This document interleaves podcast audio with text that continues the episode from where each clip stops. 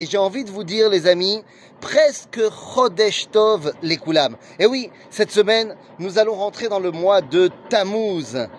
Et là, ben, je me suis dit qu'il fallait qu'on en parle un petit peu de ce mois de Tammuz. Le mois de Tammuz est un mois extraordinaire. Pourquoi c'est un mois extraordinaire? Parce que c'est le mois qui, en potentiel, est le dévoilement d'Akadosh Baruch sur terre, le moment où la connexion entre les cieux et nous eh bien, est établi. Du moins, c'est ce qui aurait dû être.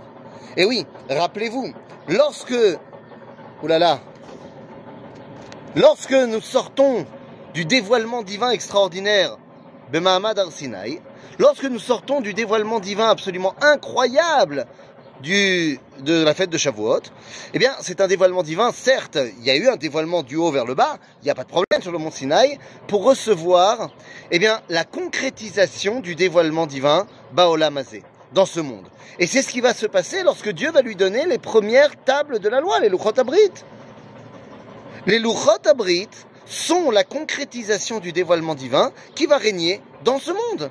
Et le jour où Moshe revient, eh bien, le 17 du mois de Tammuz, c'est le moment où il nous ramène les tables. Le 17, eh bien, en valeur numérique, le mot 17, enfin, le nombre 17 représente le mot Tov.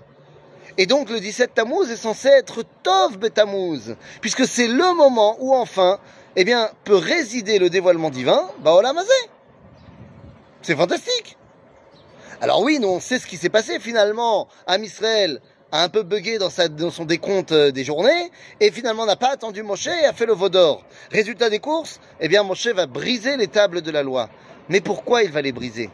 Eh bien, il va les briser parce qu'il y avait à ce moment-là une stira. Il y avait une contradiction entre ce qui avait marqué dans les tables et le peuple juif, puisque il y avait marqué dans les tables de la loi, Lota tu feras pas d'idole. Et le Israël venait de faire le veau d'or. Et à ce moment-là, nous dit le Midrash Tanchuma qu'Akadosh Baruch dit à Moshe, bon, ben, je vais tous les tuer. Il dit, pourquoi? Il dit, ben, ils ont fait le veau d'or. Et Moshe répond, mais alors, c'est quoi le problème? Il dit, comment ça? Mais c'est interdit de faire une idole. Et Moshe répond à Dieu, mais enfin, c'est marqué où? Il dit, mais dans les tables que tu tiens dans la main. Et là, Moshe casse les tables. Et il dit, mais non, c'est pas marqué. Évidemment, derrière ce ton humoristique, Moshe Rabbeinu comprend que le dévoilement divin doit être reçu par le peuple juif. Si pour l'instant le peuple d'Israël n'est pas prêt à recevoir ce dévoilement divin, eh bien on va lui laisser le temps de s'y préparer. On va pas faire résider un dévoilement pour personne. En d'autres termes, le mois de Tammuz a deux côtés. Il y a le début du mois, qui est la préparation dans les cieux, où on reçoit, on prépare le dévoilement divin. Et il y a la deuxième partie du mois. Après le 17 Tammuz, nous rentrons dans un moment qui est un moment de préparation, un moment de tchouva, un moment d'introspection. On commence ce qu'on appelle les fameuses trois semaines, mais sans parler de trois semaines en mode destruction du Beth Amikdash. Rappelez-vous qu'à ce moment-là, il n'y a pas encore eu la destruction du Beth Amikdash, il n'y a pas encore eu la construction, il n'y a pas encore eu non plus la faute des explorateurs. En d'autres termes, eh bien, le mois de Tammuz, à l'origine, oui, aujourd'hui c'est le jeûne du 17 Tammuz, mais à l'origine, le mois de Tammuz est le mois de la réception dans ce monde du dévoilement divin. C'est donc un mois absolument extraordinaire. Vous savez, le nom Tammuz, eh bien, c'est un nom qui nous provient de l'idolâtrie. Il y avait une déesse babylonienne qui s'appelait Tammuz, qui était la déesse de la lune.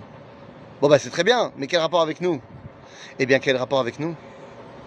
Si on nous dit que Akadosh Boruchu vient et se dévoile à nous par l'intermédiaire de Moshe. Moshe Rabbeinu, c'est le soleil. Nous dit la Gemara dans Maseret Bababatra que la lumière de Moshe est semblable à la lumière du soleil. C'est-à-dire que Moshe, il éclaire Baspaklaria Meira, c'est-à-dire qu'il transmet complètement la lumière divine. Alors que Yehoshua et après lui tous les Chachamim sont la lumière de la lune. Ils prennent la lumière de Moshe et la rendent au peuple juif. En d'autres termes, eh bien, le mois de Tammuz est le mois par excellence où on a presque reçu Torah Shebirtav, mais finalement, eh bien, on n'était pas encore prêt et donc on a mis en place Torah Shebealpé. Torah Shebirtav, c'est le soleil, Torah Shebealpé, c'est la lune. C'est le moment où eh bien tous les Chachamim, dans toutes les générations, vont puiser la lumière de Moshe, vont puiser la lumière de la Torah écrite pour pouvoir la retransmettre dans une réalité concrète dans ce monde grâce à la Torah orale. Les amis, c'est tout ça que nous nous préparons à recevoir durant le mois de Tammuz. À bientôt les amis.